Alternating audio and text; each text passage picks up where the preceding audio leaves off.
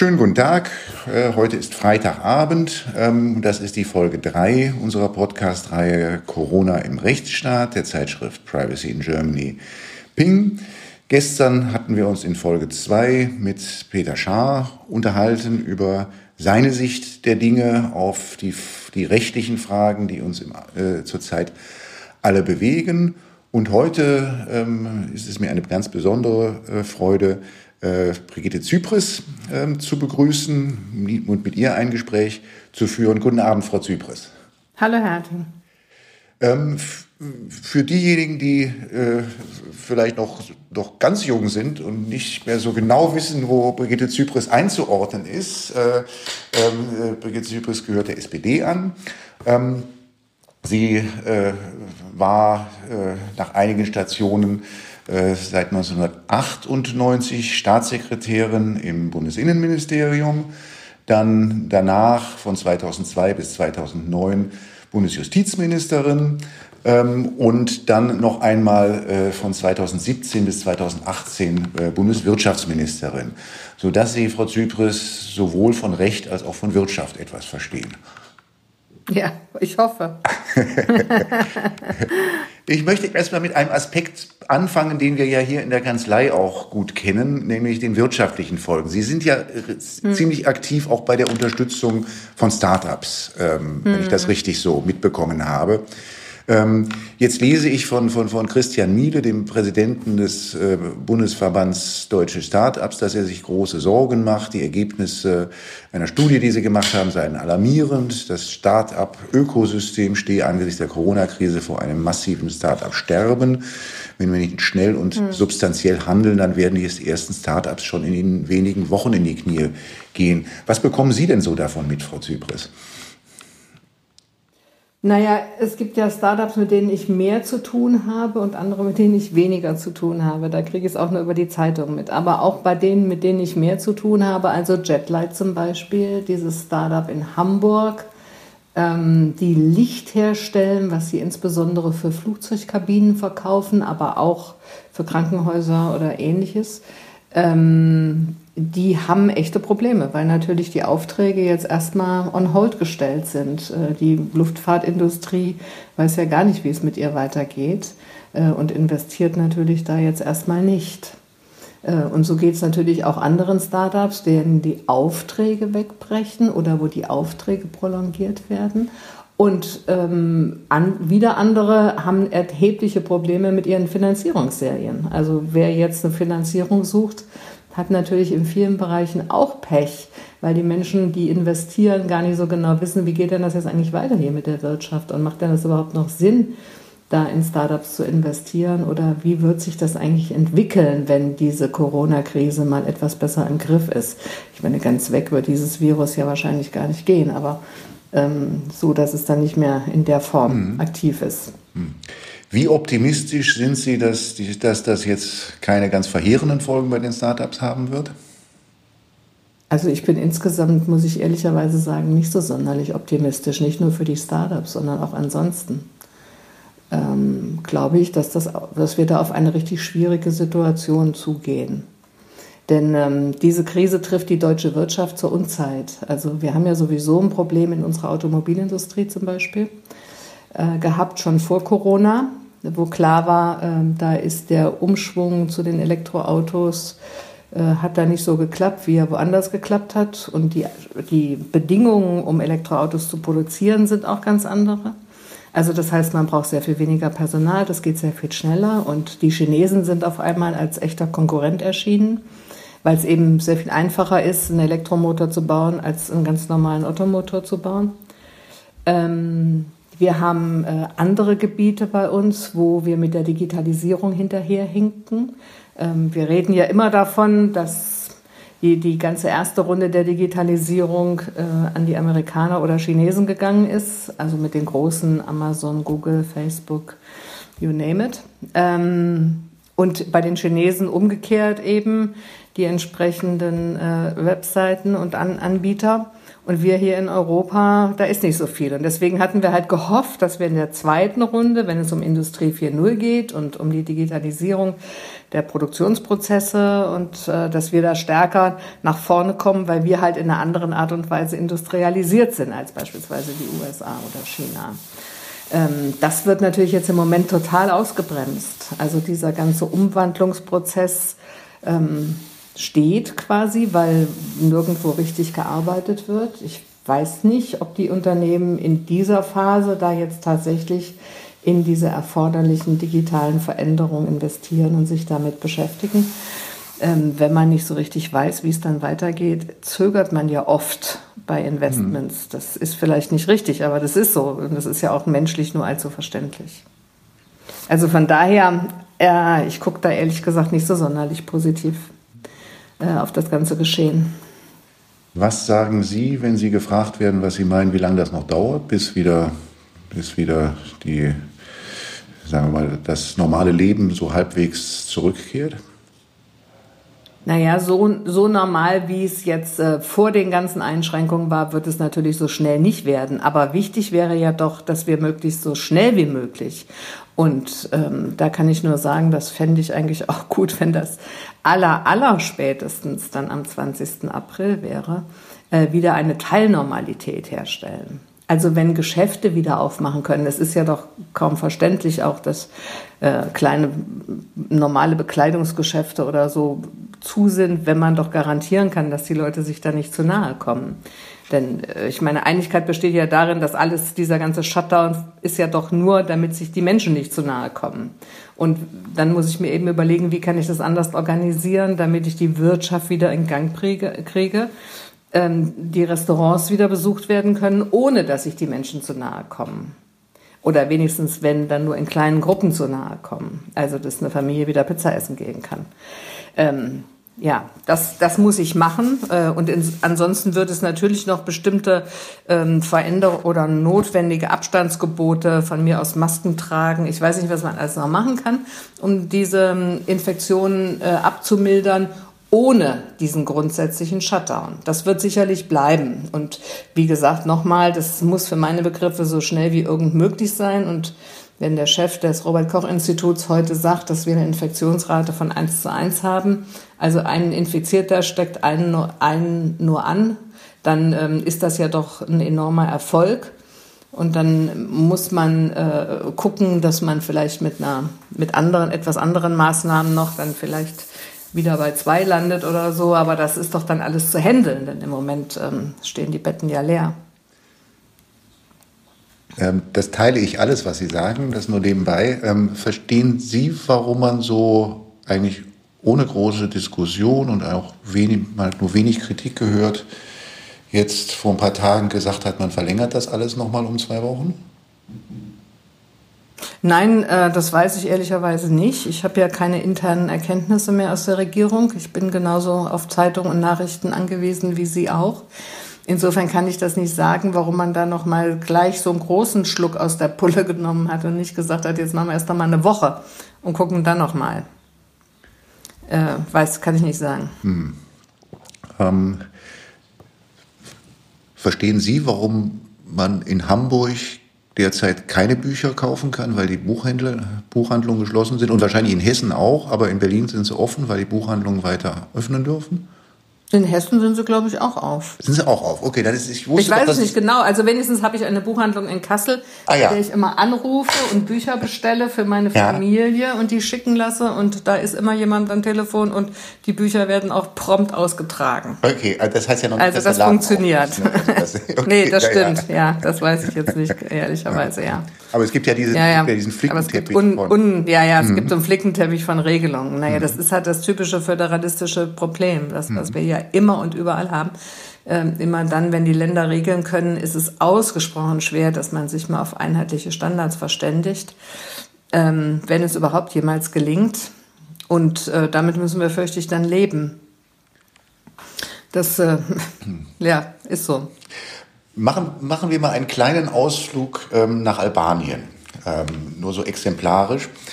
ähm, und ähm, nähern uns mal so den, den, den ja auch dahinterstehenden dann rechtlichen Fragen, ähm, äh, aber ganz um die Ecke. Und zwar wird heute in der FAZ berichtet, ähm, Albanien hat 2,8 Millionen Einwohner, äh, offiziell 277 Personen, die positiv auf Corona getestet sind.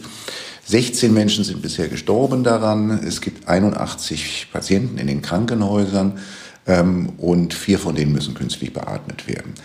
Ähm, gleichzeitig wird berichtet, dass seit Montag in diesem äh, Land nur noch eine Person je Haushalt und Tag für höchstens eine Stunde zum Einkaufen und zu unaufschiebbaren Erledigungen mhm. aus der Wohnung gehen darf. Rentner dürfen gar nicht mehr heraus. Ähm, da schickt man dann irgendwie freiwillige Helfer hin, um die, damit die kaufen. Und außerdem muss noch jede Erlaubnis zum, zum höchstens einstündigen Ausgang vorab über eine Handy-App eingeholt werden. Was denken Sie, wenn Sie sowas lesen? Ja, furchtbar. Ähm und, aber ich meine, da können Sie auch nach Ungarn gucken, da ist ja dasselbe passiert. Mhm. Äh, wo man sich ähm, unter Bezug auf Corona im Grunde diktatorische äh, Kompetenzen aneignet. Und ähm, das, ich weiß nicht, wie das in Albanien ist, äh, ob es da eine Frist gibt, wann das endet, aber das ist ja das Problem in Ungarn beispielsweise, dass das auch völlig unbefristet mhm. ist. Ähm, also ich finde das natürlich alles ganz gruselig, das ist ja gar keine Frage. Welche, wie wichtig ist es, dass Deutschland dort mit gutem Beispiel vorangeht? Sehr wichtig. Also nicht nur, dass Deutschland mit gutem Beispiel vorangeht für andere Länder, sondern dass Deutschland auch gut mit seinen eigenen Bürgerinnen und Bürgern umgeht und dass wir hier klar machen, sowas gibt es bei uns nicht. Ich war deshalb, muss ich sagen, ehrlicherweise erstaunt, als ich in dem Podcast mit äh, dem Kollegen Kuhle gehört habe bei Ihnen gestern, mhm. dass äh, der erzählt hat, dass die Begrenzung der Maßnahmen in dem neuen Infektionsschutzgesetz erst durch die Opposition reingebracht wurde. Ja. Ich nehme jetzt mal an, dass das stimmt, was er erzählt hat. Das deckt sich mit Informationen, die ich auch habe, ja. Mhm. Ja, denn da äh, steht ja drin jetzt im Gesetz, dass spätestens am 31. März 2021 diese Rechtsverordnungen außer Kraft treten. Mhm. Ähm, das ist immer noch eine extrem lange Zeit, weil das ist ja dann ein Jahr. Ähm, was ich sowieso schon mal stramm finde und äh, nicht nachvollziehen kann, also für, für ganz schwierig. Also, mhm. ja. Mhm. Ich muss ergänzen, aber dass, dass es überhaupt ja. drin ist, dass mhm. es wieder außer, außer Kraft tritt. Das, mhm. Wenn das dann nur der Opposition zu verdanken ist, dann muss ich sagen, hat sie einen guten Job gemacht.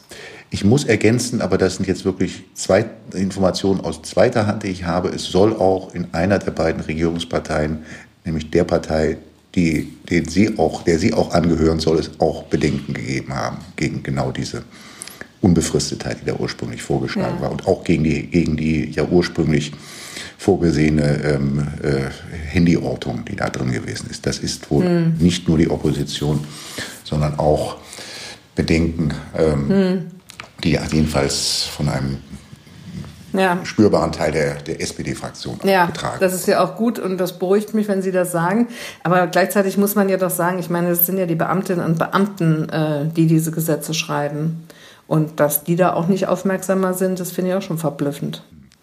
Ähm, hätte ich mir gewünscht, dass das anders wäre, sage ich mal so. Mhm. Aber ja. es ist ja gut, mhm. dass es jetzt anders mhm. geregelt ist. Ich habe mich ja auch mit Konstantin Kuhle darüber unterhalten, dass auch, dass der Paragraph 28 Infektionsschutzgesetz, der die Rechtsgrundlage ist für alle Rechtsverordnungen und äh, Allgemeinverfügungen, mit denen Schließungen und, und Ausgangsbeschränkungen angeordnet werden, dass der noch in dem Paket geändert worden ist, dass dort überhaupt eingeführt worden ist, ähm, dass man äh, also aus Gründen des Infektionsschutzes auch Ausgangsbeschränkungen äh, ein, und einführen und den Artikel 11 einschränken kann. Das sah nämlich äh, Paragraph 28 ähm, äh, zu dem Zeitpunkt noch nicht vor.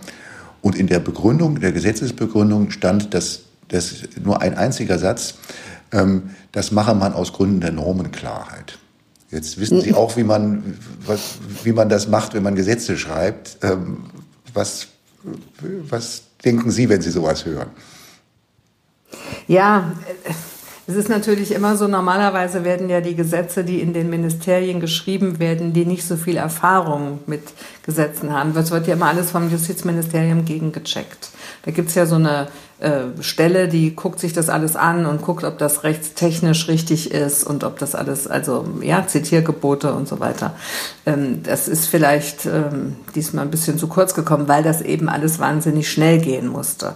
Äh, das mag schon sein, aber schön ist trotzdem was anderes. Gestern habe ich mich mit Peter Schaar äh, unterhalten. Ähm, das werden Sie wahrscheinlich noch gar nicht hören können, weil wir das, Nein, das ich noch nicht gerade gehört. ganz kurz vorher äh, ist das überhaupt erst jetzt fertig geworden hm. und bei Spotify freigeschaltet worden vor unserem Gespräch. Mit Peter Schaar habe ich mich auch sehr ausführlich über die über Parallelen zum 11. September oder zu der Zeit nach dem 11. September unterhalten. Das ist ja eine Zeit, die Sie auch aus nächster Nähe im Amt mitbekommen haben. Hm. Seinerzeit. Ähm, Peter Schaar sieht die Parallelen. Sehen Sie die auch? Ähm ja, äh, also die würde ich aber jetzt ehrlich gesagt nicht nur zum 11. September ziehen, sondern die kann man eigentlich immer dann sehen und je aufgeregter der Grundzustand der Gesellschaft wird, desto schlimmer wird das auch. Kann man immer dann sehen, wenn man ähm, ein, ein vermeintliches oder tatsächliches Ereignis hat für die Zukunft, dann wollen wir das aber vermeiden. Und dann geht's los, ja? Dann versucht man äh, alles so, wie man nach dem 11. September alle möglichen Sicherheitsgesetze gemacht hat, ähm, wo man eben vermeiden wollte, dass auch in Deutschland ein Flugzeug äh, irgendwo hingelenkt wird und einschlägt und ähm, vieles andere mehr. Aber ich glaube, so ist das ehrlicherweise immer jetzt inzwischen, dass ähm, einfach der, der Aufgeregtheitsgrad so groß ist so hoch ist und dass man deshalb so versucht, dann so umfassend ähm, alles dann gleich zu regeln. Ähm, ich habe gefunden ein Interview mit Otto Schily am 24. September 2001, wo er, ähm, wo, wo, er sagt, ähm, wo er sich darauf beruft, dass nach einer aktuellen Umfrage nur 17 Prozent der Deutschen den damaligen Maßnahmen skeptisch, also Gesetzesmaßnahmen skeptisch gegenüberstehen, aber nahezu 80 Prozent der Bevölkerung stimmen meiner Politik hm. zu. Das ist ja so ziemlich, sind ja so ziemlich ähnliche Zahlen, die man jetzt auch so vernimmt. Ja. Ja, nicht ähm, ganz so. Hm, aber nicht, nicht, nicht, nicht stimmt, die sind hm. ja auch ein bisschen schwankend und wahrscheinlich täglich hm. ein bisschen hm. anders. Hm. Ähm, jetzt würde mich nur interessieren, so aus, also wie, was, was ist so, oder wie sehen Sie aus Ihrer Erfahrung, was ist da so, haben Sie heute einen anderen Blick auf das, was damals nach dem 11. September beschlossen worden ist, als Sie das damals hatten? Ähm, also wir hatten ja da intensive Diskussionen im Innenministerium und ähm, auch in der Bundesregierung.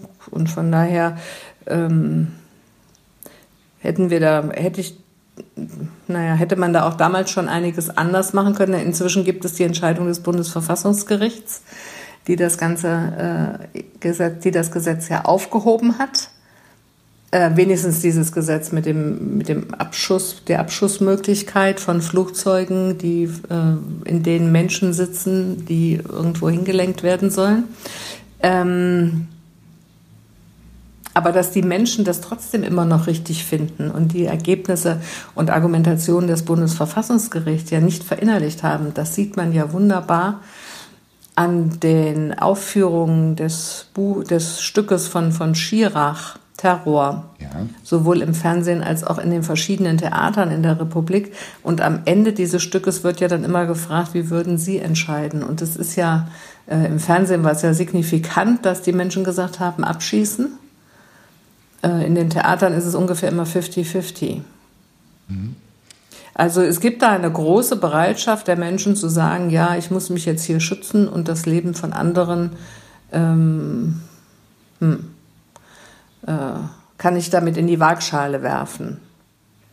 Und diese Debatte ist natürlich eine, die wir jetzt auch führen in gewisser Weise, weil es geht ja hier auch um die Frage, äh, welche Leben werden gegen welche Leben äh, ja, äh, beurteilt.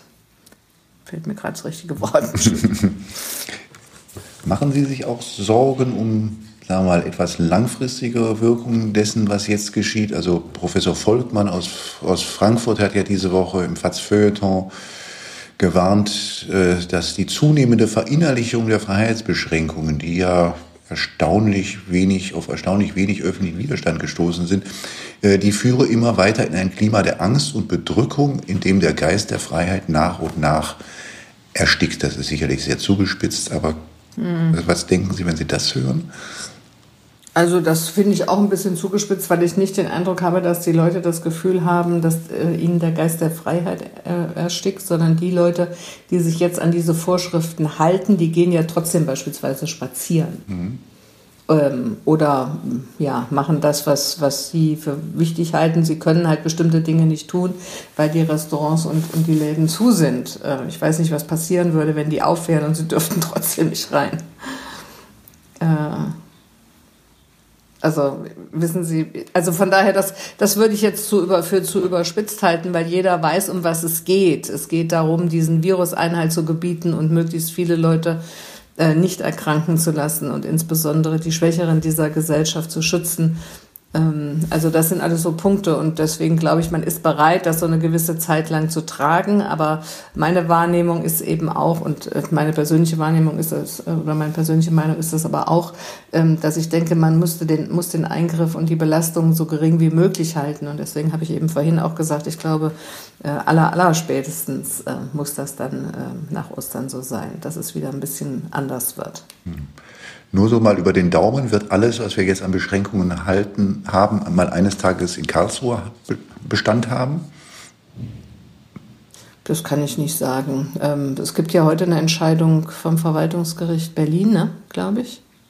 Also wenigstens gibt es heute irgendeine Gerichtsentscheidung, habe ich vorhin bei Inforadio kurz im Vorübergehen gehört, ähm, die die Maßnahmen hier in Berlin ähm, gehalten haben und gesagt haben, das ist alles völlig in Ordnung. Hm. Also deswegen bin ich mir mhm. nicht ganz sicher, wie mhm. Karlsruhe dann entscheiden mhm. wird. Das wird sicherlich auch damit zusammenhängen, wie lange das dauert. Naja, ein Berliner, vielleicht sprechen wir mal kurz darüber, weil das sicherlich auch viele Zuhörer interessiert. Ein Berliner Fall ist ja auch schon nach Karlsruhe gegangen. Also es, äh, Karlsruhe hat ähm, vor wenigen Tagen einen Fall entschieden, äh, wo mhm. ein Berliner, wo, wo, Berliner geklagt hatten.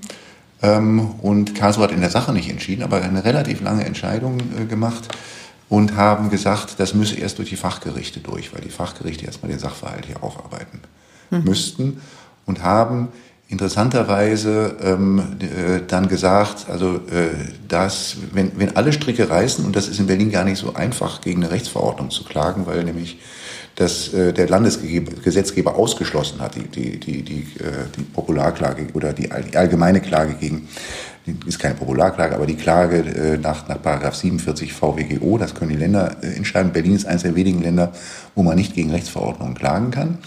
Ähm, und da hat jetzt, sagt jetzt, sagt jetzt Bundesverfassungsgericht, das sei aber jetzt ganz egal, dann müsse halt eine Feststellungsklage zu, zulässig sein. Also das ist der Fingerzeichen von Karlsruhe immerhin, dass man, dass, dass die, dass man die, hier die äh, Verwaltungsgerichte nicht aus der Verantwortung entlässt, über diese Fälle jetzt auch zu entscheiden. Ähm, und in der Sache wird dort gar nichts gesagt. Also danach ist also auch ähm, etwa können die Berliner Gerichte, was die das wohl bisher gemacht haben, die Verwaltungsgerichte, können nicht mehr die Klagen als unzulässig zurückweisen. Mhm. mhm.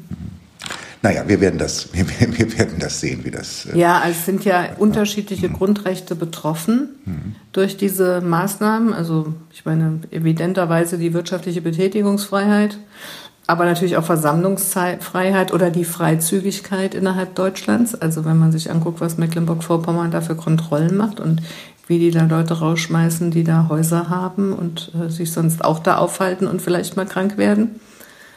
Ähm, oder die Glaubensfreiheit ist natürlich eine, die quasi ganz oben steht, äh, was, was das Recht an, anbelangt, äh, dass man sie ausüben darf. Und da wird man sicherlich nochmal mit anderen Maßstäben dann eben messen als äh, bei der Frage von Versammlungsfreiheit oder Freientfaltung der Persönlichkeit im Allgemeinen.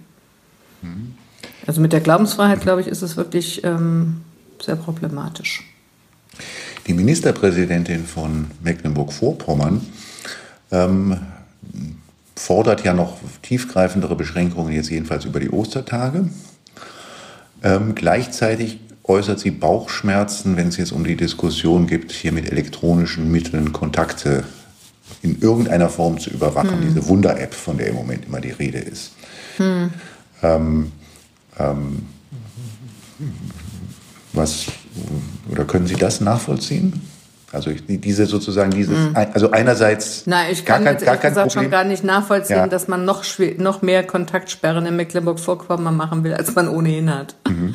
Äh, das, das fällt mir schon sehr schwer, weil das Land ist ja im Grunde entvölkert. Da ist ja kaum noch jemand. Äh, die, die ganzen, also alle die, die das, diese ganze Menge an Menschen, die sich da sonst aufhält, die sind ja alle weg. Denn wie gesagt, es mussten auch die hin, die eigene Häuser weg, die eigene Häuser dort haben oder eigene Wohnungen dort haben äh, und nur am Wochenende oder mal wochenweise dort leben.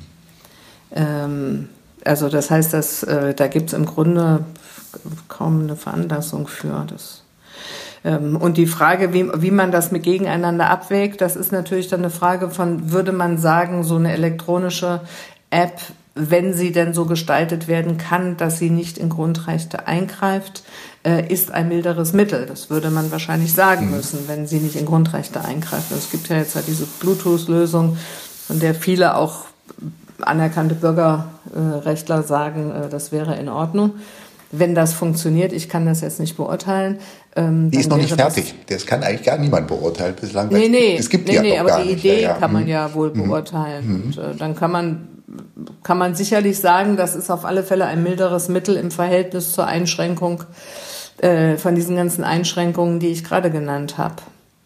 Als Ersatz für, für jedenfalls gewisse Einschränkungen. Ja. Ähm, äh, jetzt gibt es ja auch Stimmen, die sagen, nee, nee, das sei ja völlig, so sei das ja gar nicht, das solle man jetzt noch zusätzlich machen, zu dem, was wir schon haben.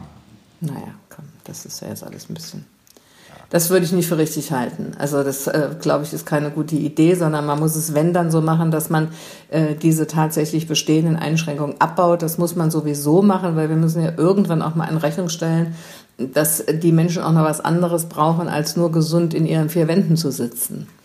Ähm, der Mensch ist ja nun mal ein soziales Wesen und der Mensch muss vor allen Dingen auch mal Geld verdienen. Und wir ruinieren unsere Wirtschaft hier gerade in einer Weise, dass äh, eine Alimentierung des Staates auch nicht funktionieren kann, weil der Staat nämlich dann nicht mehr so viel Geld hat.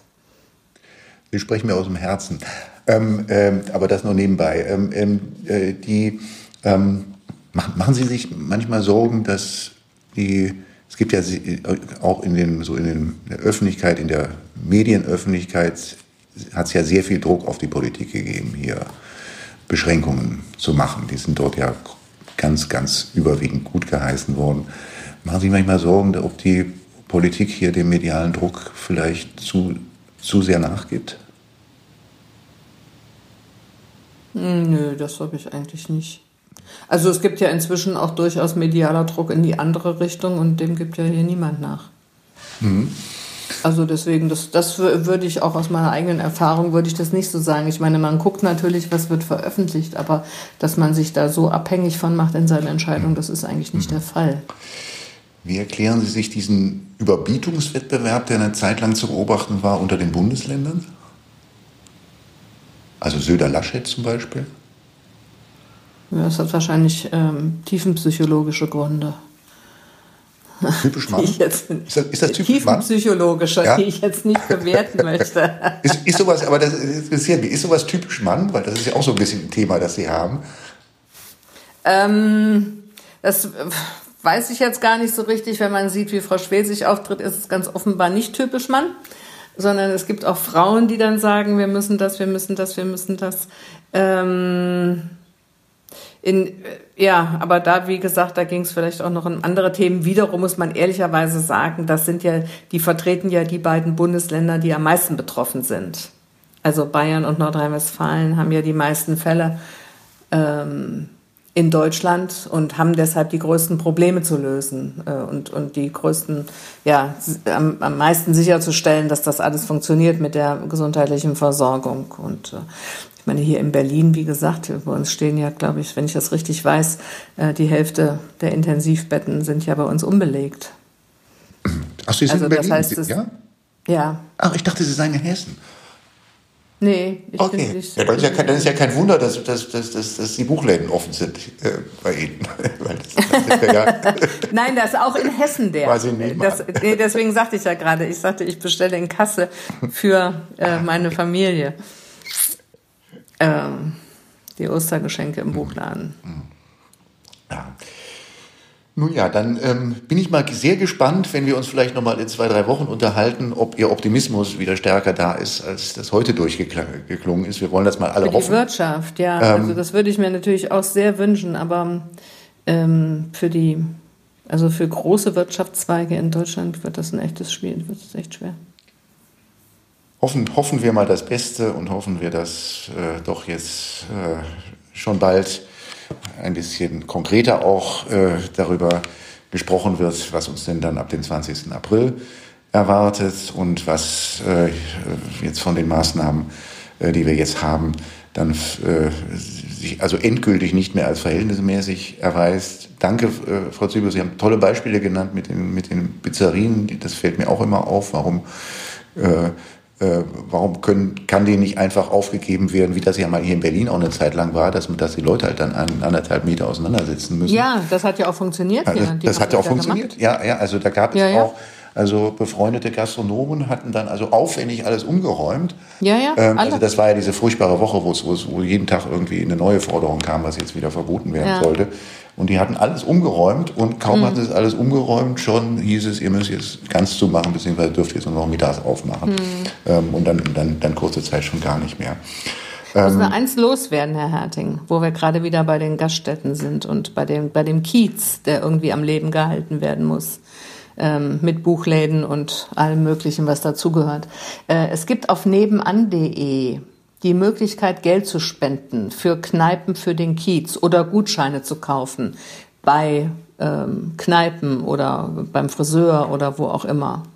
Äh, und das äh, möchte ich ihr, Ihren Hörerinnen und Hörern noch mal ans Herz legen, dass man guckt, dass der Kiez lebendig bleibt und äh, die einzelnen Kleinunternehmer, Solo-Selbstständigen, kleinen äh, Läden unterstützt. Und indem man entweder jetzt schon mal Geld, das, indem man eben jetzt schon mal Geld überweist, damit die was haben. Und im Übrigen muss man ein Lob aussprechen. Nach allem, was ich höre, wenigstens klappt das ausgesprochen gut und schnell mit der Soforthilfe in Berlin. Also heute haben mir gerade zwei Kleinstunternehmer geschrieben, vor drei Tagen beantragt. Heute war das Geld da ganz großartig. Ich kann meine April-Sachen bezahlen. Also das ist ja dann auch mal eine gute Nachricht, mhm. die man, die man loben muss und mhm. ähm, ja. die man überhaupt sagen muss, mhm. dass die Bundesregierung ja richtig viel Geld in die Hand genommen mhm. hat, um da jetzt möglichst zu helfen. Mhm. Die, und, und der Berliner Senat ist dort auch wirklich äh, besonders lobend hervorzuheben, weil der besonders schnell und besonders unbürokratisch dies gemacht hat.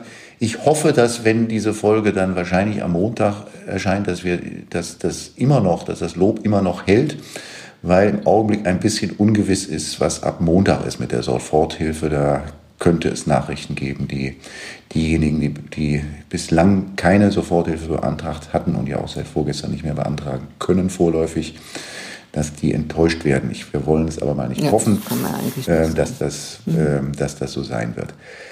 Ähm, Frau Zypris, ich darf ähm, Ihnen herzlich danken ähm, ja, dieses gerne. spannende Gespräch. Äh, das hat mir äh, Spaß gemacht und auch mir noch wieder ein paar Aspekte vor Augen geführt, die ich bislang so noch gar nicht gesehen hatte. Also ganz, ganz wunderbar. Ähm, die, äh, also sicherlich die wirtschaftlichen Folgen von äh, Corona und sicherlich auch gewisse rechtliche Nachwirkungen, über die wir gesprochen haben, die werden uns noch eine ganze, ganze Weile beschäftigen. Hm. Also für uns Juristen egal wie sich andere Dinge entwickeln für uns Juristen, wir, wir werden das Thema äh, Corona so schnell nicht los. Ähm, und deshalb mhm. ähm, erwartet, deshalb ist eines sicher, wir werden sicherlich auch nochmal Gelegenheit haben, dann mit ein etwas, mit etwas verstrichener Zeit mal zu schauen, ob das, was wir, worüber wir uns heute unterhalten haben, auch die Themen noch in zwei oder drei Wochen sind. Ähm, dann würde ich mich freuen, wenn wir äh, vielleicht nochmal ein solches Gespräch führen können. Einstweilen bleibt mir erst einmal ähm, Ihnen, Frau Zypris, nochmals zu danken und Ihnen ein schönes Wochenende zu wünschen. Und ähm, allen Zuhörern, die es bis an diese Stelle geschafft haben, zu danken für äh, die, das Zuhören bis zum, äh, äh ich sage jetzt nicht bitteren, sondern süßen Ende. Und, ähm, äh, äh, und dann darf ich schon auf die Folge 4 hinweisen, die ich am Montagvormittag aufnehmen werde, mit ihrer Amtsnachfolgerin, Frau Zypris, mit Sabine Leuthäuser-Schnarrenberger. Ähm, und ja, und damit ähm, äh, äh, allen erstmal äh, dann einen schönen Tag, einen schönen Start in die, Mond, in die, in die Woche, die ja heute dann, wo die, diese Folge erscheint, am Montag beginnt. Dankeschön.